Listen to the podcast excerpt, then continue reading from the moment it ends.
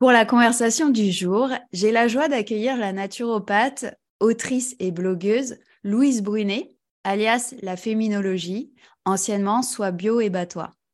J'aime particulièrement suivre ses prises de parole débridées sur les réseaux parce que Louise, eh ben, elle a un réel talent pour déconstruire les stéréotypes et élever le débat sur des sujets sensibles de société. Parmi ses thématiques de prédilection, l'intimité féminine, les troubles féminins, la sexualité, les relations, le body positive. Et elle est aussi experte en beauté bio. C'est d'ailleurs dans ce cadre que je l'avais rencontrée lors d'une journée influenceuse organisée par une marque. La beauté, c'est aussi une précédente page de la vie pro de Louise, puisqu'elle a exercé pendant quatre ans le métier de maquilleuse dans le milieu de la mode. Aujourd'hui, elle est naturopathe et sexothérapeute à temps plein et propose des consultations en visio. Elle a également une boutique en ligne sur laquelle on retrouve ses différents ouvrages comme Intime, le guide pratique de déconstruction des tabous féminins, ou encore sa gamme de papeterie militante. Je vois en Louise l'âme d'une combattante, d'une guerrière qui saisit à bras le corps les sujets sensibles féminins pour ouvrir les esprits et faire avancer la société. C'est pour cette raison que j'ai tenu à la recevoir ici. Louise a une réelle singularité et ses prises de position donnent une vraie couleur à son activité professionnelle, à son entreprise. Donc, euh, échanger avec elle, ça va être l'occasion de nous révéler l'envers de son décor, comment elle combine son engagement et son business, et nous dire euh, bah, tout ce que ça implique. Bonjour et bienvenue sur Aline ta boussole. Je suis Angélique Preux, coach certifiée, experte en mission de vie et en reconversion professionnelle pour les entrepreneuses du bien-être. Je suis aussi l'autrice des livres 50 exercices pour trouver sa mission de vie et Devenir naturopathe, tous deux publiés aux éditions Erol. Sur ce podcast, je partage chaque semaine des outils concrets, des pistes de réflexion et des parcours inspirants pour booster les entrepreneuses du bien-être dans leur épanouissement professionnel. Que tu vibres pour la naturopathie ou une autre sphère du bien-être, tu es au bon endroit. Ici, tu trouveras les clés pour identifier ta mission, développer ta légitimité, aiguiser ta communication et faire prospérer ton business. Bonjour Louise. Hello, ouais, quelle présentation tu m'as lancé des fleurs pour, euh, pour un mois là. c'est vrai, euh, franchement, c'est sincère. Et euh, en faisant ton bah, l'intro, en regardant, en réfléchissant à ton parcours, je me suis dit, bah, c'est vrai que tu as quand même une personnalité qui sort du lot et une, une touche unique en fait dans l'univers de la naturopathie et de ce qu'on voit sur les réseaux en tout cas. Bah, ça me fait super plaisir parce que c'était vraiment mon, but de base quand j'ai commencé la naturo, c'était vraiment de me dire j'ai envie un peu de dépoussiérer ce truc euh, sans offense pour personne, mais euh, de la naturopathe de 50 ans, euh, tu sais, un peu art thérapeute, prof d'art plastique, tu vois, ce truc un peu cliché. Et j'avais vraiment ce truc de me dire, en fait, tu peux avoir 30 ans, être tatoué, avoir une vie engagée, etc., et travailler dans ces domaines-là sans être dans, dans un truc un peu trop euh, parfois spirituel à mon sens. Et euh, ça me fait vraiment plaisir que tu dises ça du coup. Bah, moi, je trouve que ouais, justement, c'est exactement ça. C'est tu donnes euh, une, une, image de la naturopathie moderne, actuelle, qui correspond aux, bah, aux, questions de société et puis ouais, qui est beaucoup plus en phase avec les avec la nouvelle génération, en effet. Et puis l'image qu'on peut avoir du naturopathe avec ses petites huiles essentielles, là, non, tu vois, euh, euh, ces plantes et, euh, et la cueillette des plantes sauvages. Moi, j'avais vraiment ce truc de me dire, et je le ressentais beaucoup, notamment en consultation, de dire que c'était, ça correspondait pas à notre époque entre guillemets, que ça répondait pas aux problématiques qu'on avait, que typiquement, je vais grossir le trait, mais que on pouvait pas se permettre de faire une semaine de jeûne quand quand tu es à temps plein dans une grosse entreprise et que, que tu travailles en plein Paris, c'est pas possible en fait, euh, mentalement, physiquement, etc. Moi, j'avais vraiment envie d'amener ce truc de un peu vulgariser la naturopathie dans le sens où euh, répondre plus aux besoins qu'on a nous en tant que, que jeunes femmes de 30 ans, par exemple, et de pas rester sur un truc qui est un peu, à mon sens, parfois pas élitiste, mais qui implique euh, du temps, de l'énergie qu'on n'a pas tous et qui n'était pas forcément adapté à nos besoins de 2023, quoi.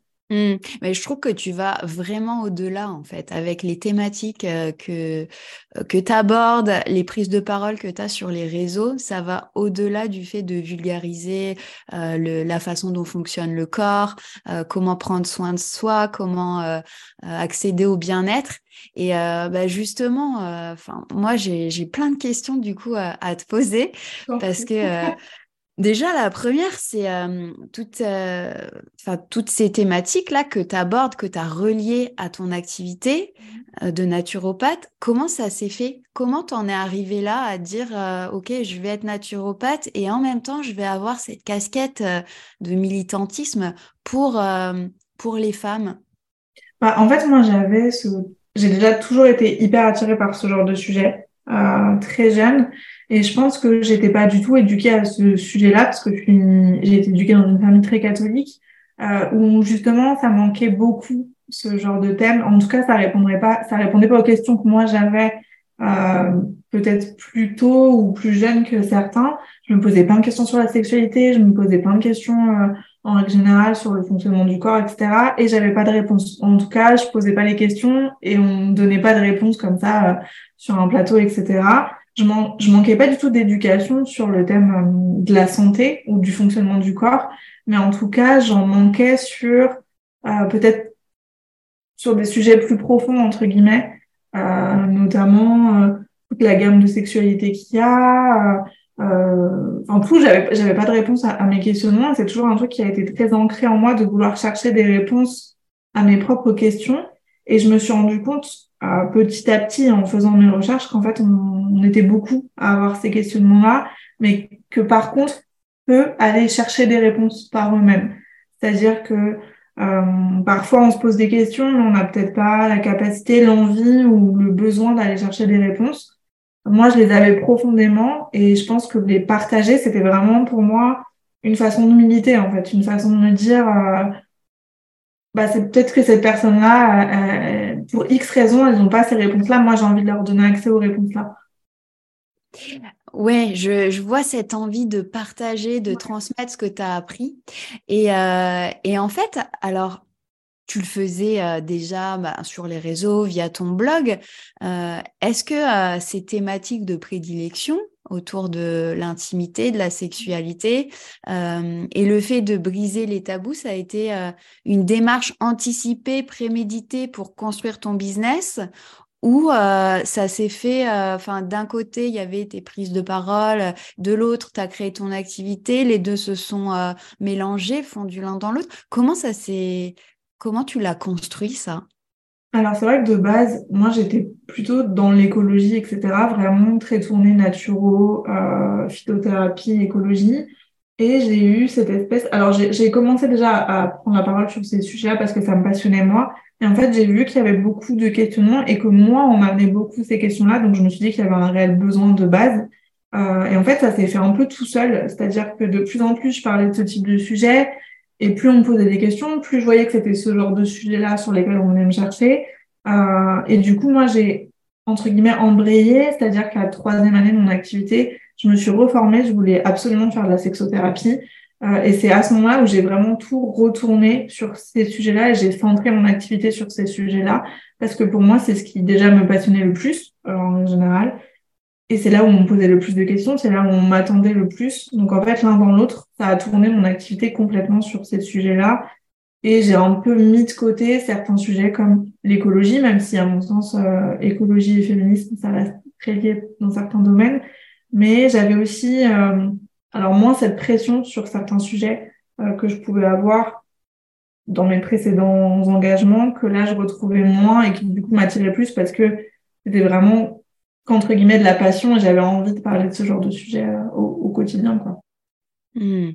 Et euh, quand tu parles de pression, tu fais mmh. référence à quoi? Aux, commentaires ou la pression que tu te mettais à toi-même pour euh, matcher avec l'idéal que tu avais de tes convictions? Alors les deux. Franchement, c'était vraiment les deux. Je suis quelqu'un qui me met très vite la pression, déjà de base, qui est très pointilleuse sur, sur certaines choses. Et il y avait cette pression-là de base que moi, je m'étais mise de répondre à des attentes qui n'étaient pas forcément en fait les miennes. et il y avait ce, ce débat qu'on a beaucoup sur les réseaux sociaux, que moi, je retrouve dans le, féminisme, mais moins que les engagements écologiques, que le végétarisme, que des, que des engagements que je pouvais avoir, mais qui n'étaient pas assez forts pour les autres, entre guillemets. Euh, par exemple, je suis pas végétarienne, mais je mange très peu de viande. C'était jamais assez, entre guillemets, quand je prenais des prises de parole. Et ça, c'est quelque chose qui m'a été vraiment très fortement renvoyé sur les réseaux sociaux, à un point où je me suis dit, je vais plus parler de certains sujets. Ce que je ressens pas du tout avec le féminisme, avec la sexualité, etc. Il y a toujours des commentaires malveillants, il y a toujours, c'est les réseaux sociaux, c'est la vie en général, il y a toujours des retours de certaines personnes qui sont pas euh, bons, on va dire, ou bien ou, pas bienveillants. Mais j'ai beaucoup moins ce ressenti-là, en tout cas, de devoir correspondre à des choses que je ne suis pas en fait. Et le fait d'avoir euh, finalement cette, euh, cette niche qui est maintenant clairement définie, quand on va sur ton site, on voit ce que tu proposes, c'est quand même axé sur tes thématiques. quand tu as décidé de finalement te coller cette étiquette de sexothérapeute alors qu'avant tu étais plutôt généraliste euh, mmh.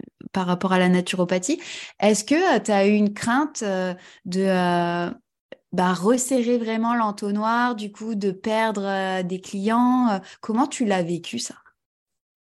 Alors c'était une décision qui était assez finalement dure à prendre. J'avais l'impression de fermer, me fermer des portes, mais ouvrir moi ma porte. Je sais pas comment expliquer ça, mais c'était, euh, je savais qu'au niveau euh, déjà typiquement de, de l'argent, des relations que j'allais avoir avec certaines marques, avec des marques avec lesquelles je travaille depuis très longtemps, ça allait plus suivre parce que je travaillais avec par exemple des marques euh, euh d'alimentation bio, je travaillais avec beaucoup de marques de cosmétiques, de maquillage bio, etc. Et je savais qu'elles allaient, pas suivre, en tout cas majoritairement.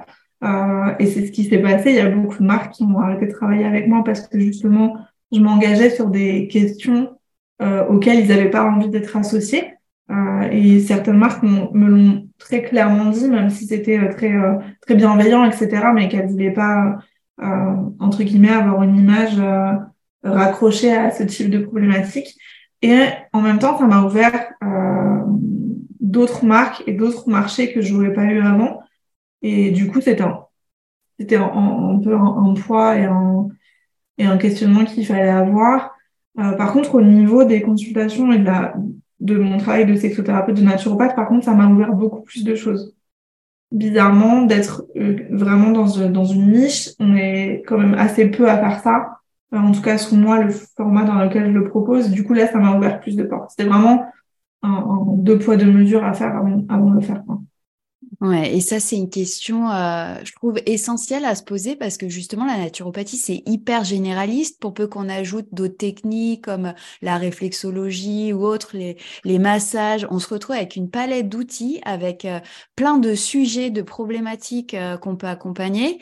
Et on est vite tenté de vouloir tout faire, de vouloir couvrir tous les sujets, communiquer sur les différentes problématiques et, et de se dire, bah, si je choisis une niche, je suis plus identifiée, mais en même temps, je me ferme des portes. C'est pas toujours quelque chose qui va se faire de façon euh, euh, facilement. On n'a pas forcément envie de sauter pas, surtout quand on débute. Toi qui as vécu les deux, mmh. euh, avec le recul que tu as aujourd'hui, qu'est-ce que tu conseillerais à quelqu'un qui n'a pas, qui a pas du tout de, de niche, d'expertise, de couleur, qui débute ou même pas forcément? Qu'est-ce que tu pourrais donner comme conseil? Moi, je pense qu'il faut aller vers ce qu'on aime faire parce que ça se ressent en fait. Ça se ressent dans les patients, ça se ressent euh, dans les personnes qui viennent te voir, ça se ressent sur tes réseaux sociaux, ça se ressent dans ce que tu fais en général. Euh, je pense que de base, on, part tous avec, entre guillemets, la même formation, euh, mais il y a des choses sur lesquelles on va aller plus naturellement. Moi, je sais que, par exemple, euh, je suis pas quelqu'un qui suis très à l'aise avec les contacts physiques, donc je sais que j'allais pas m'orienter vers des pratiques qui consistaient à masser, à toucher une personne, etc. C'est quelque chose dans laquelle j'allais pas me reconnaître, donc je savais que j'allais déjà pas faire ça. Et je pense qu'on a tous des petits liens avec certaines pratiques qui nous unissent un peu plus. Moi, je sais que par exemple, je fais beaucoup de consultations par téléphone parce que je sais que les sujets que j'aborde, les gens préfèrent être chez eux, tranquillement, dans un environnement qui est le leur et où ils se sentent safe dans ce truc-là, de pas avoir de pas devoir aller en cabinet, de pas devoir forcément montrer ses émotions sur un visage. Si tu as envie de pleurer, c'est plus facile de le faire en consultation au téléphone que de le faire devant quelqu'un dans un cabinet. Je pense qu'il y a vraiment des, des... On va plus faire facilement faire ce qu'on aime et le faire mieux euh, que quand on va faire plein de choses, mais qu'on va peut-être traîner des pieds pour les faire, entre guillemets. Hmm. Donc, euh, toi, tu penses que quelqu'un qui se lance, il peut déjà afficher euh, euh, sa, sa préférence. Sa préférence, voilà, sa, sa couleur et, et, une thématique ou, plusieurs, sans pour autant se tirer une balle dans le pied ou.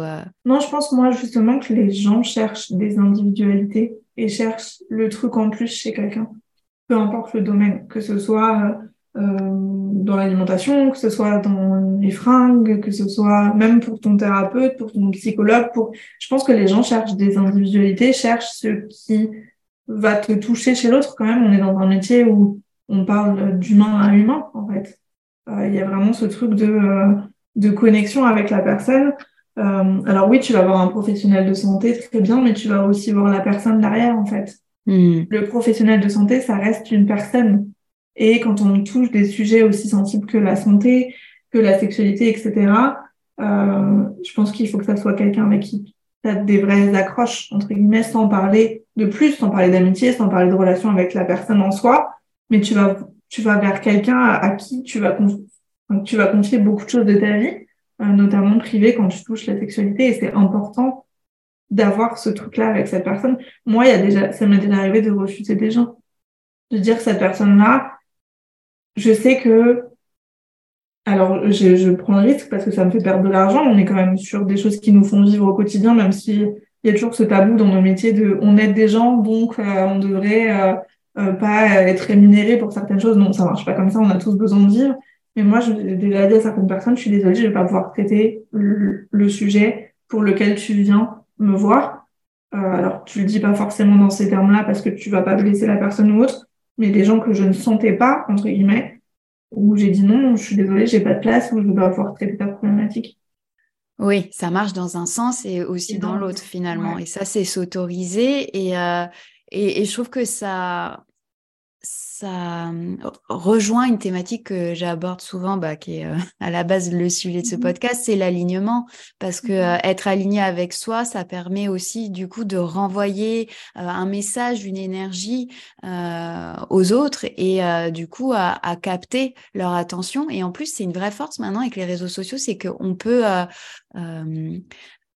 enfin, on peut prendre, euh, avoir le feeling avec euh, le thérapeute, alors que quand on était à l'époque de chercher, je sais pas, dans un, dans l'annuaire, euh, un thérapeute, un psychologue, peu importe, ou finalement, du coup, aller chez quelqu'un qu'on nous recommandait, parce que ça marchait beaucoup avec la mmh. recommandation de bouche à oreille, et on savait pas finalement si on avait les mêmes besoins, les mêmes attentes, les mêmes ressentis que la personne qui nous avait recommandé. Aujourd'hui, on a l'opportunité de pouvoir entendre, de pouvoir voir s'exprimer nos thérapeutes, d'en savoir plus euh, sur leur pratique. Donc, euh, autant l'utiliser euh, quand on est thérapeute, quand on est entrepreneur, entrepreneuse du bien-être. Moi, je sais que j'ai beaucoup de personnes qui viennent me voir et qui me disent, en fait, je te suis déjà sur Instagram, j'aime bien ton approche, donc j'avais envie d'aller plus loin. Et je trouve que c'est tellement important parce que parce que ça fait vraiment alors, je pense que les gens ressentent l'énergie que tu as et, voient comment tu prends en charge certaines problématiques. Et je pense que ça, c'est hyper important. Moi, par exemple, je consulte euh, bah, mon psychologue. Je l'ai choisi pour une raison. Et même si je le suis pas sur les réseaux sociaux, etc., et qu'il est pas là-dedans, si au premier rendez-vous, j'avais pas, entre guillemets, matché avec l'énergie qu'il dégageait, bah, en fait, je, je serais pas restée, j'aurais pas continué. Donc vraiment, il y a ce truc, je trouve, qui est hyper important de prendre en compte quand tu fais nos métiers euh, c'est que si toi, tu as besoin de ce lien-là pour être avec des professionnels de santé, les gens ont besoin de ce lien avec toi pour venir aussi, en fait. Euh, ça me fait penser à, ce qu'on disait juste avant, le fait d'avoir une niche, euh, quand on communique justement sur ces sujets-là, est-ce que à un moment, tu ne dis pas, je, vais faire, je vais avoir fait le tour de, des thématiques, des problématiques, de quoi je vais pouvoir parler? Si, ça m'arrive souvent. Ça m'arrive très souvent. Euh, surtout sur les réseaux sociaux, parce que sur, sur les réseaux sociaux, tu as ce truc du contenu un peu éphémère. C'est-à-dire que quelque chose que tu as fait, un post que tu as fait, une publication Instagram que tu as fait il y a six mois, plus personne ne la voit. Donc en fait, faut toujours reprendre des sujets dont tu as déjà parlé.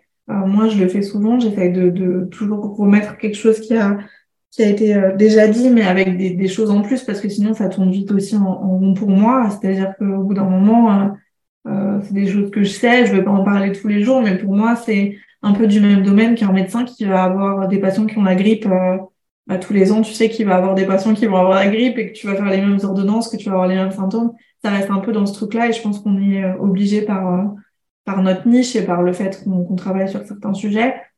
Après, je pense que tu peux créer du contenu euh, différemment sur un même sujet.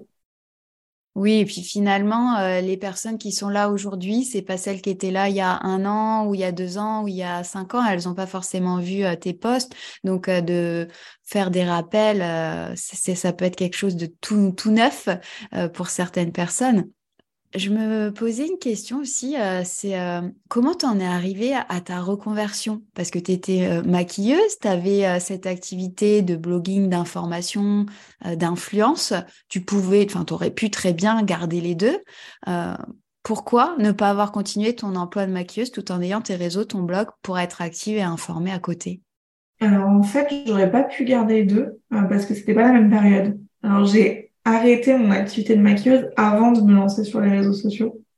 Euh, en fait, j'étais maquilleuse, j'étais maquilleuse dans la mode, donc un domaine très différent. Je travaillais sur des shootings, je travaillais en plein Paris, dans des beaux hôtels, euh, euh enfin vraiment sur des défilés, etc. C'était une vie très différente de ce que j'ai maintenant. Euh, et j'ai fait un burn-out. Et vraiment, c'est à ce moment-là où j'ai mmh. remis ma vie en question et où je me suis dit, bon, clairement, là, ça te convient pas. Euh, qu'est-ce que tu veux faire, etc. Et en fait, j'ai commencé mes études de naturopathie quand j'ai ouvert, en même temps, en même temps qu'ouvrir mes réseaux sociaux, etc. Donc vraiment, avant d'être naturopathe, euh, j'avais pas de réseaux, enfin j'avais des réseaux sociaux personnels, mais pas sur mon activité, enfin pas pas de manière pro. Et j'ai vraiment débuté les réseaux sociaux en même temps que j'ai débuté ma formation de naturopathe. Et en fait, ça a tout de suite euh, pris. Et euh, les gens m'ont aussi suivi un peu parce que justement, j'expliquais le parcours, j'expliquais comment je m'étais formée, etc. Et ça a vraiment matché en même temps.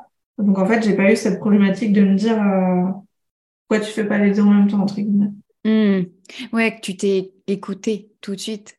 Euh, enfin, tout de suite. Tu es arrivé quand même jusqu'au burn-out, mais il y a des personnes qui vont avoir envie de persister, d'insister. Toi, tu t'es dit stop, bah, en fait, j'ai eu, assez peur sur ça parce que j'étais jeune. Donc, moi, j'ai fait ma reconversion, j'avais euh, 24 ans.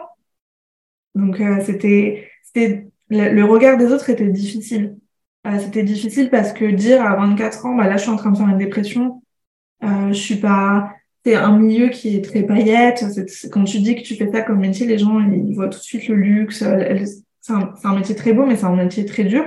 Euh, c'est un métier très précaire, on l'oublie aussi. C'est pas parce qu'on travaille pour des très grandes marques, qu'on est dans le milieu de luxe, que tout le monde gagne les salaires-là et que ta vie est, euh, tout paillette, etc. Il y a aussi beaucoup de dérives dans ces milieux-là. Et moi, je savais que j'étais pas ennemie du tout avec ça, en fait. C'était pas du tout, euh, même si je m'épanouissais dans l'artistique qu'il y avait dans ces métiers-là, la réalité du terrain n'était pas du tout la même. C'est-à-dire que tu levais euh, sans savoir à quelle heure tu vas rentrer, être dans un milieu où il y a beaucoup de drogue, beaucoup d'abus, où, où tu renvoies une image de la femme avec laquelle tu n'es pas toujours d'accord et que tu participes à ça, c'est quelque chose que moi, vraiment, j'ai ressenti très, très vite dans mon domaine.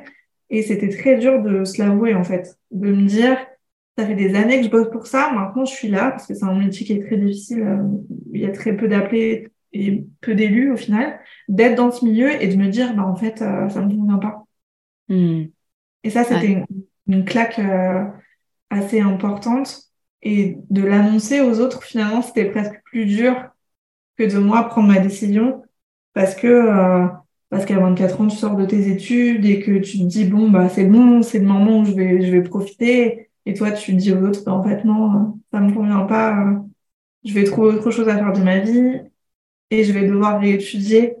Ça, c'était un, truc un peu un peu dur. Finalement, c'était plus le la peur projetée des autres qui était difficile que ma propre décision. Quoi. Hmm. Et le jugement aussi, peut-être, le regard. Euh, bah, disons que tu, tu passes un peu socialement de quelqu'un qui a un super métier euh, ou en tout cas un métier qui fait rêver certains, à bah, qu'est-ce que tu vas faire de ta vie en fait. Et ça, mm. ça c'était, c'était compliqué à gérer. Ouais. Et est-ce que dans le processus, quand tu as eu ce premier emploi, euh, au début, finalement, ça c'était aligné avec tes valeurs et avec le temps, tes valeurs ont évolué et tu t'es rendu compte que ça te convenait plus?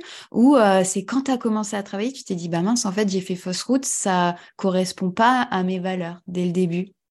Je pense que ça correspondait pas totalement à mes valeurs et qu'après, en plus, mes valeurs ont changé.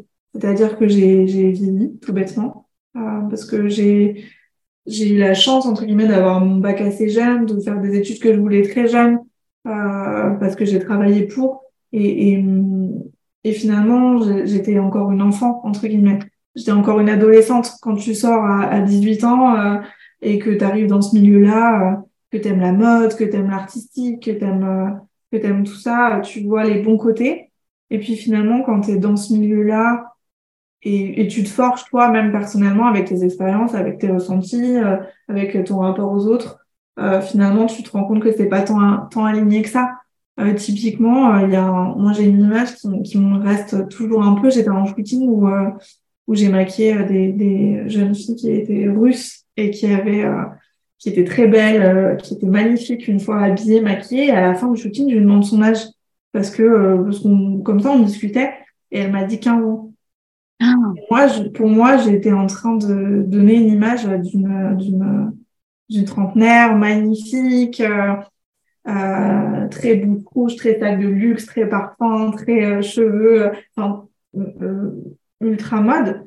Et en fait, je me dis, mais t'es une enfant, qu'est-ce que tu fais là? Hmm. Et moi, j'ai participé à ça. Tu vois ce que je veux dire? De, de, me dire, en fait, moi, je participe à rendre une gamine de 15 ans l'image d'une femme de 30 ans. Hmm, à la sexualiser. À la sexualiser, qu'est-ce que ça va lui renvoyer elle Qu'est-ce que ça va renvoyer aux autres femmes euh, qui vont voir ça Et vraiment, j'avais ce, j'ai eu d'un coup, euh, ce jour-là, vraiment un recul de me dire mais qu'est-ce que tu fais? Pourquoi tu participes à ça? C'est, non en fait.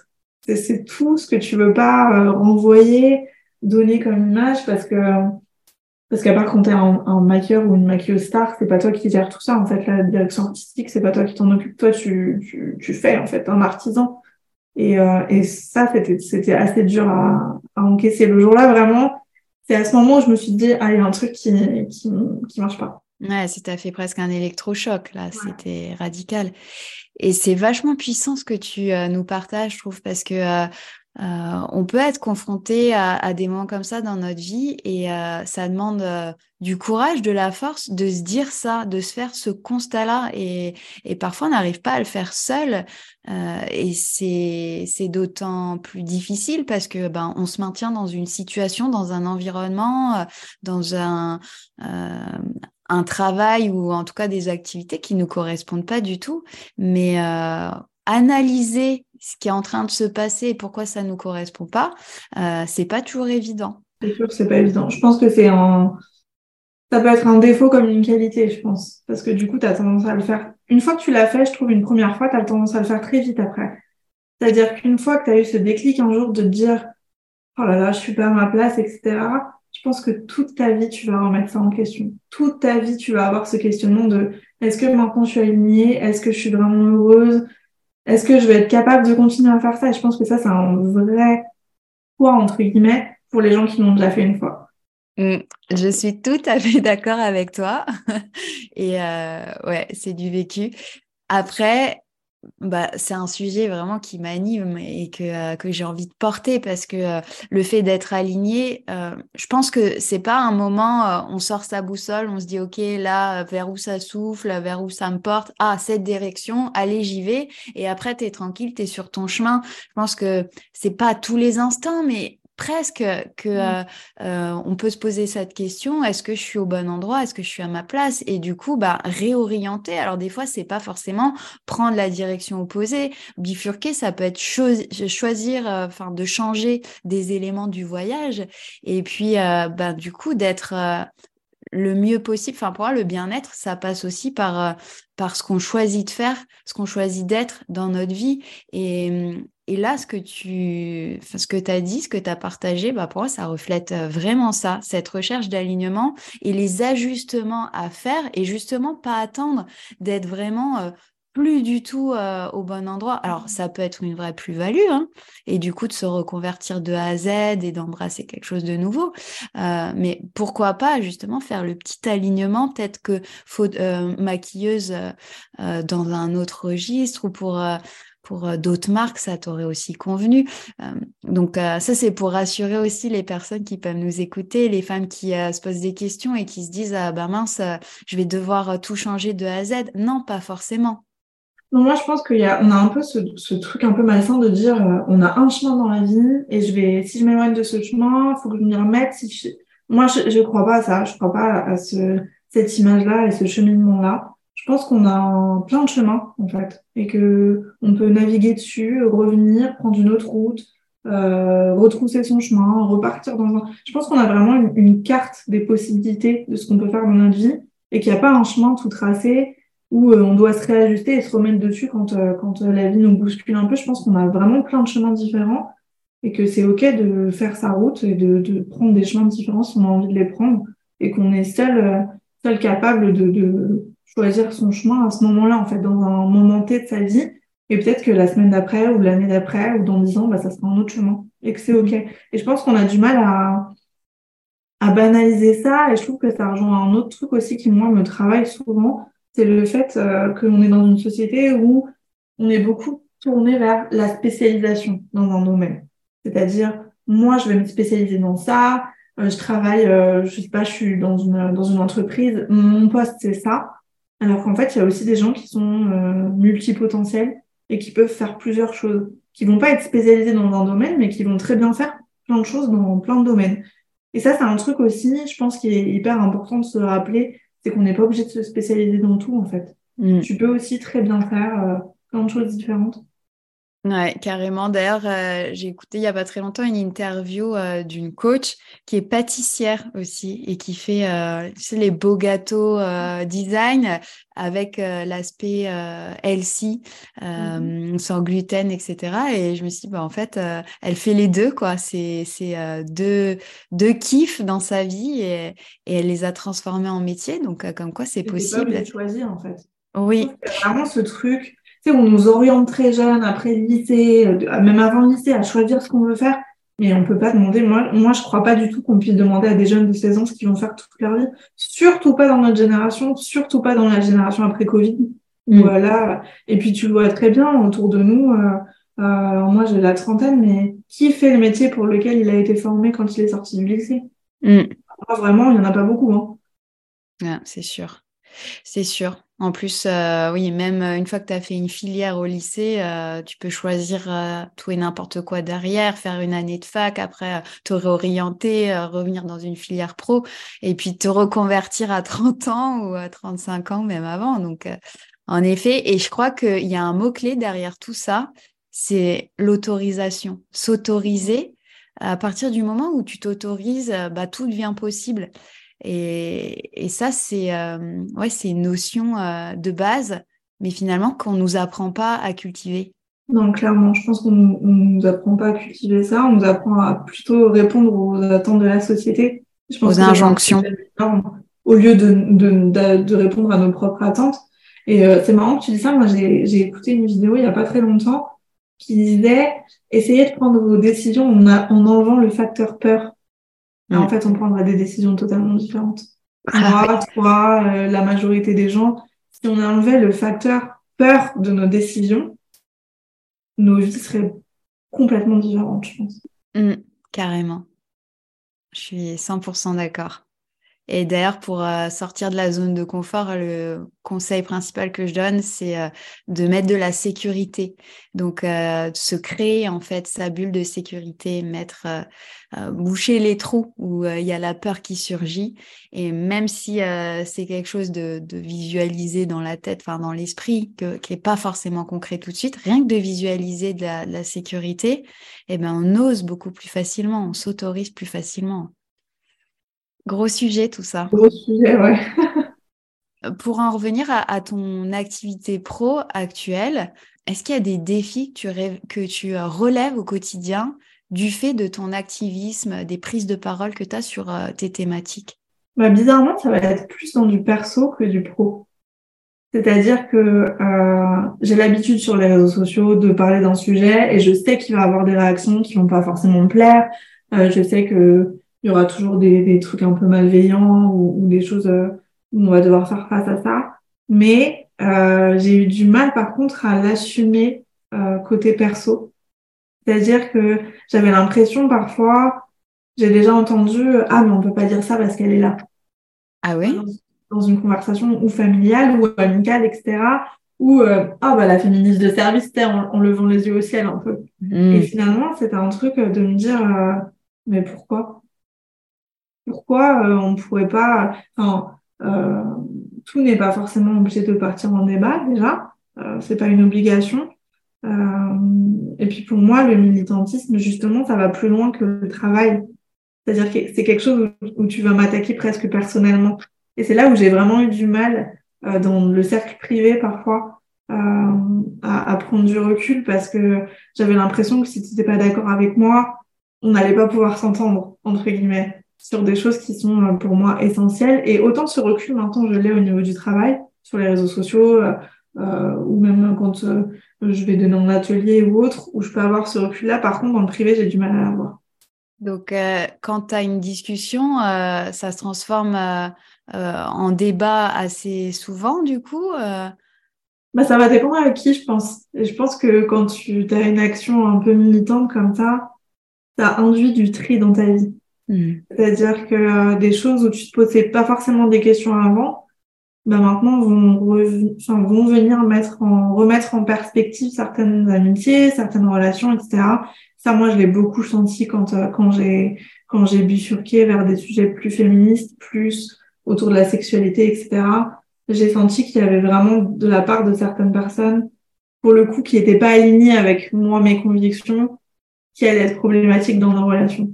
Hmm.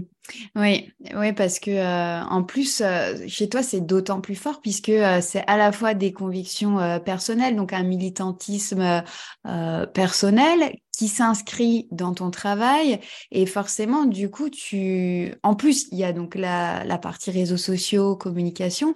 Et mmh. donc euh, bah forcément vu que tu es hyper aligné et que c'est c'est devenu identitaire euh, bah c'est en toi. Et donc tu le portes euh, euh à 100% euh, tout le temps en fait. Donc après mettre ça de côté c'est pas comme un, un habit de travail bah voilà quand tu rentres tu te changes tu l'accroches sur le porte-manteau c'est fini bah, c'est ça, en fait.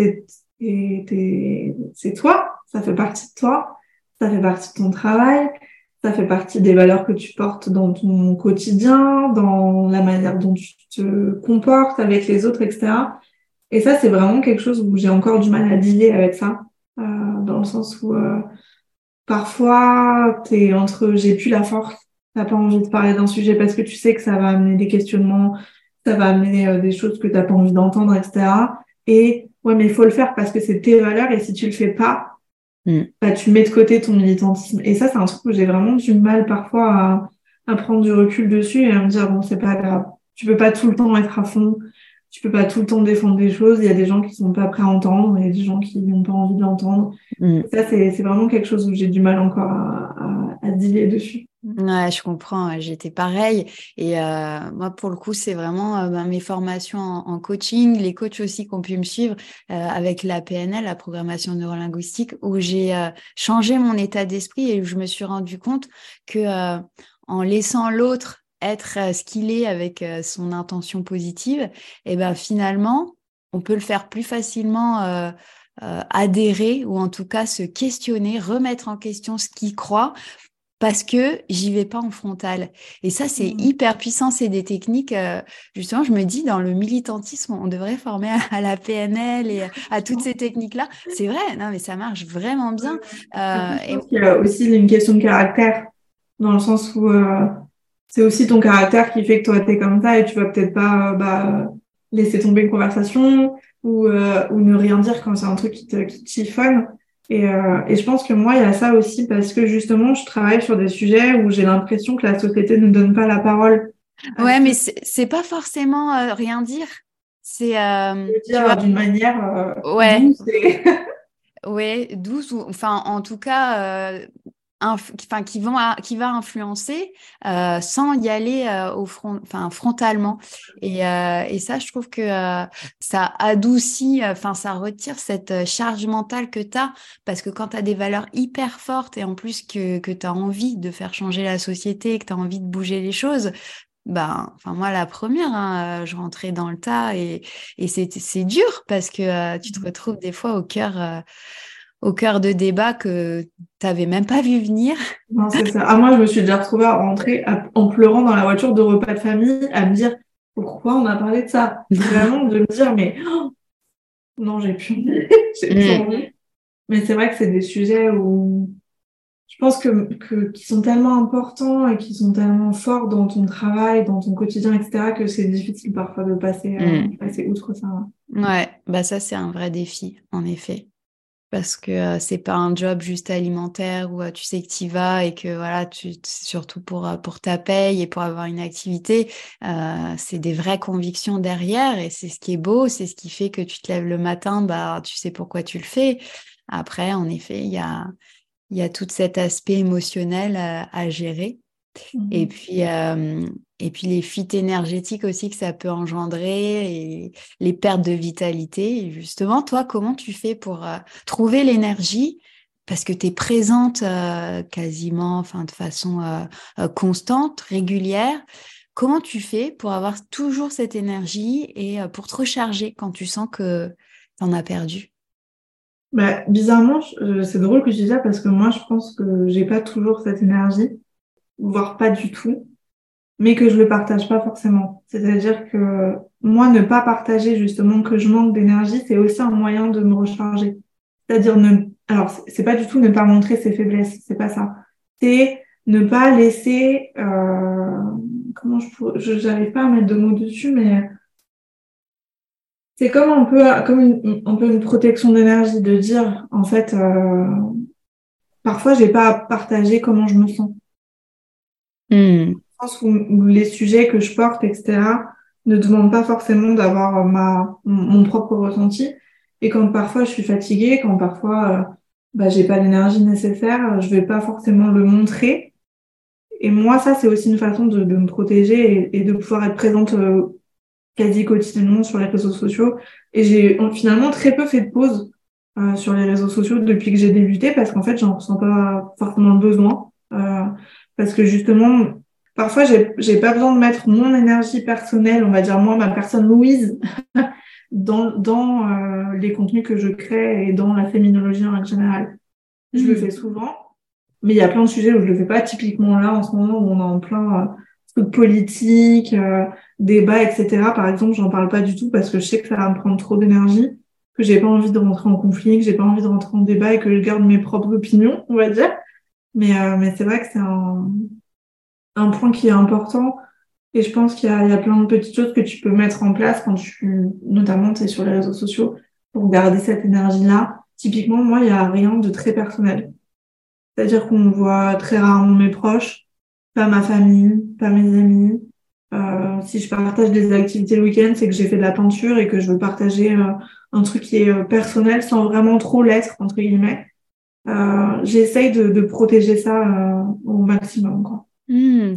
Oui, c'est vrai que tu es présente et finalement, tu as quand même trouvé un équilibre parce qu'il y a ce que tu montres euh, sur les réseaux, c'est professionnel, et tu n'es pas dans cet aspect à partager, typiquement comme peuvent le faire les influenceuses, du quotidien, ton mode de vie, et, etc. On ne te suit pas dans ton quotidien. Non, je pense que c'est... Alors, j'ai eu envie de le faire, euh, un moment parce que je trouvais que c'était euh, enfin, moi c'était un c'était une envie que j'avais mais je me suis très vite rendu compte que ça allait pas être euh, possible pour moi en fait. Comme tu dis émotionnellement parlant j'étais pas prête à recevoir ce que les gens allaient me renvoyer. Typiquement je montre jamais mon compagnon alors que ça fait très longtemps qu'on est ensemble. Si les gens voient mes chats c'est parce que voilà c'est quelque chose qui est très il va pas avoir de retour sur ce point-là. j'avais du mal à montrer, par exemple, je, je, fais beaucoup de peinture, beaucoup de dessins, c'est quelque chose que je montrais peu et que je fais, de, je fais un peu plus. Mais c'est vrai que je vais pas montrer de choses personnelles parce que justement, j'ai pas envie de, de renvoi parfois négatif des gens. Donc alors autant j'ai pas leur, leur renvoi positif, mais j'ai pas non plus le négatif. C'est vraiment un truc que je préfère garder pour moi et au final, euh, je pense que ça convient aux gens. T'es pas t'es pas obligé de connaître quelqu'un, savoir ce qu'il mange matin, midi, soir, euh, ce qu'il fait avec ses amis le week-end, euh, ses passions pour pour le connaître quand même un peu. Tu vois ce que je veux dire? Mmh, mmh, Carrément.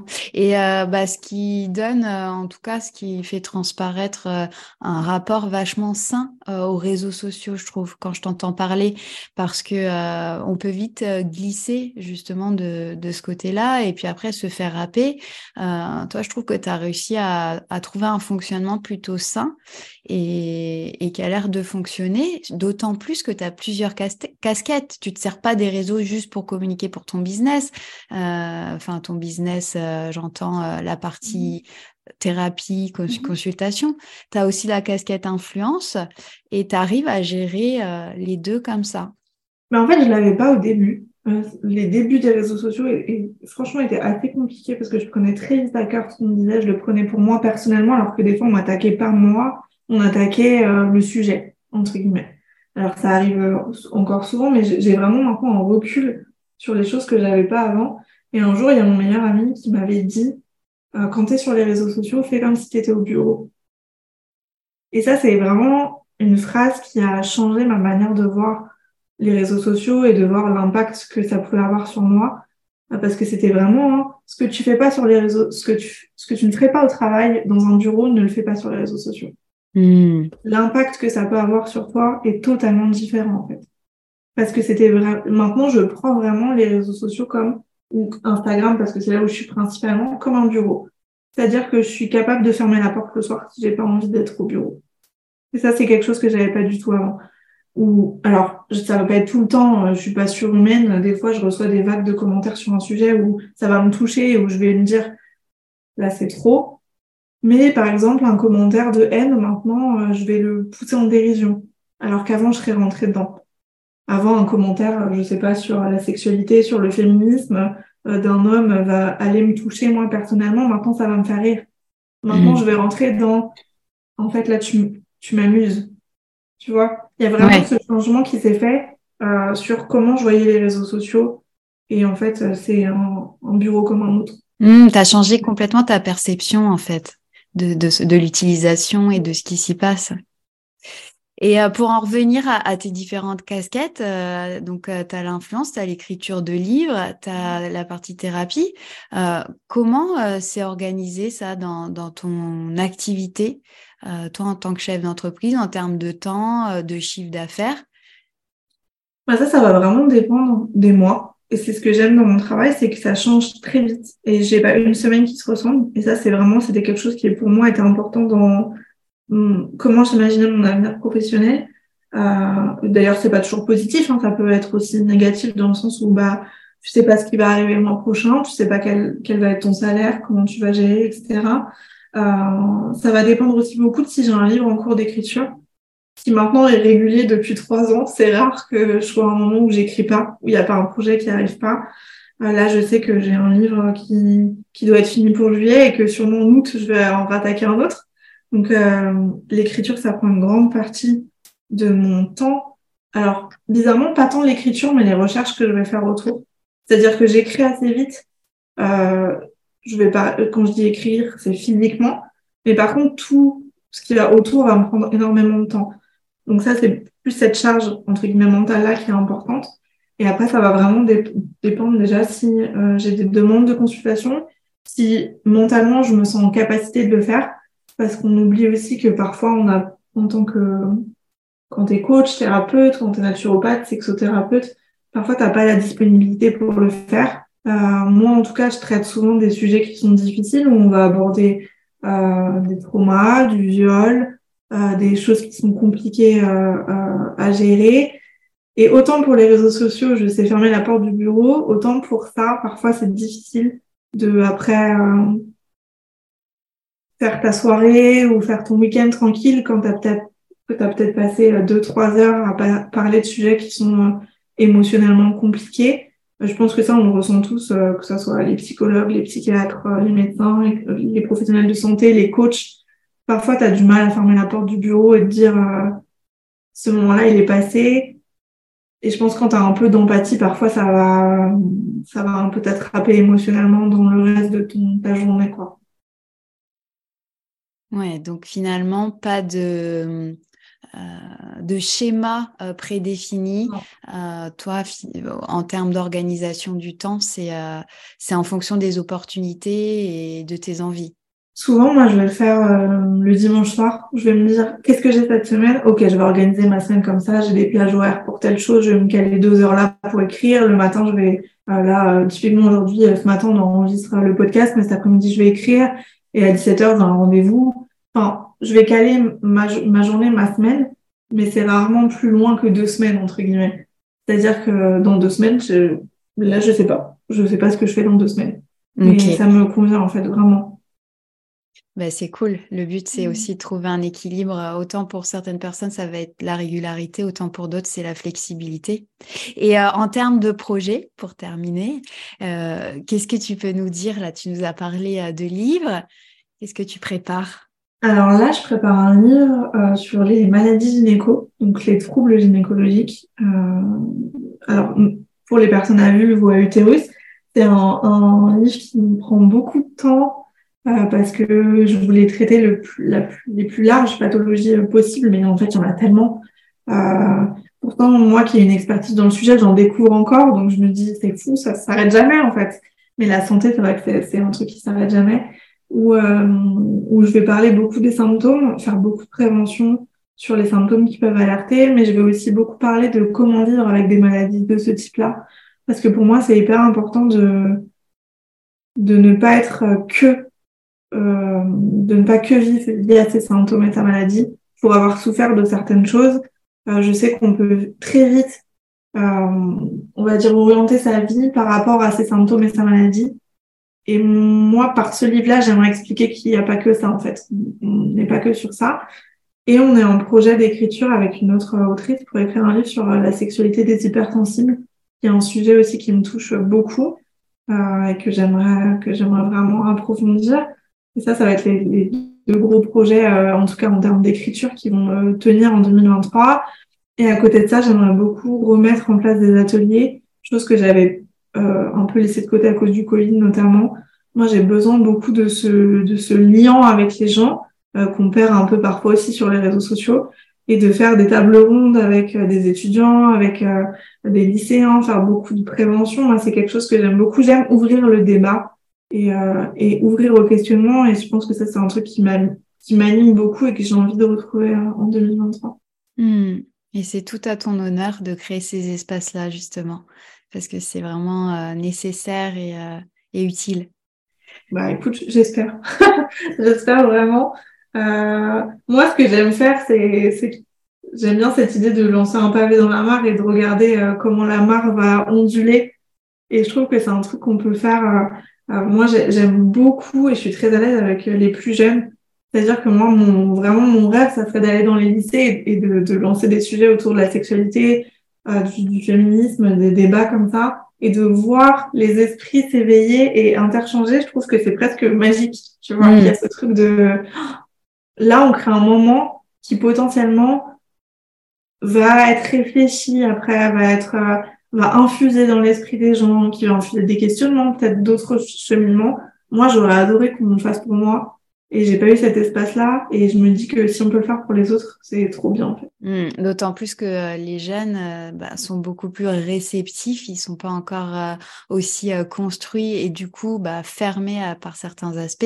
Et c'est l'avenir de notre société. Donc, Là, je pense quand quand tu vois la nouvelle génération qui arrive là, ils sont pas prêts. Hein. Ils sont pas prêts aux nouveaux esprits qu'ils sont en train de créer, soit en termes d'ouverture d'esprit, de, de sexualité. quand je dis ça, c'est sur le, panel des sexualités possibles, sur euh, sur le féminisme. Tu regardes des, tu vois au collège, dans le lycée, ils sont tellement plus ouverts que notre génération déjà sur sur ces sujets-là. Ils sont tellement en avance. C'est c'est, je trouve que des fois c'est fascinant à regarder. Mmh. Bah, merci beaucoup, Louise, pour euh, tous ces partages. Euh, on te retrouve sur euh, Instagram, sur ton site. Tu mets toutes les informations dans la description et puis les liens vers tes livres aussi. Et on a hâte de découvrir les, les prochains. Ouais, bah, j'espère que, ça plaira au plus grand nombre. Et puis merci de m'avoir invité pour ce petit moment de, de, de lancer le pavé dans une marque. On va dire ça comme bah, C'était un vrai plaisir. Merci à toi et à très vite. Merci pour ton écoute et ta présence. Si tu as aimé cet épisode, je t'invite à le partager, à t'abonner au podcast et à laisser un commentaire avec 5 belles étoiles sur ta plateforme d'écoute préférée. Ça rendra visible le podcast et moi, ça m'encouragera à créer de nouveaux épisodes. Rejoins-moi également sur mes réseaux sociaux et sur mon site internet checkyournature.fr. Je t'ai mis tous mes liens dans la description de l'épisode. Je te souhaite une belle journée alignée et je te dis à très vite.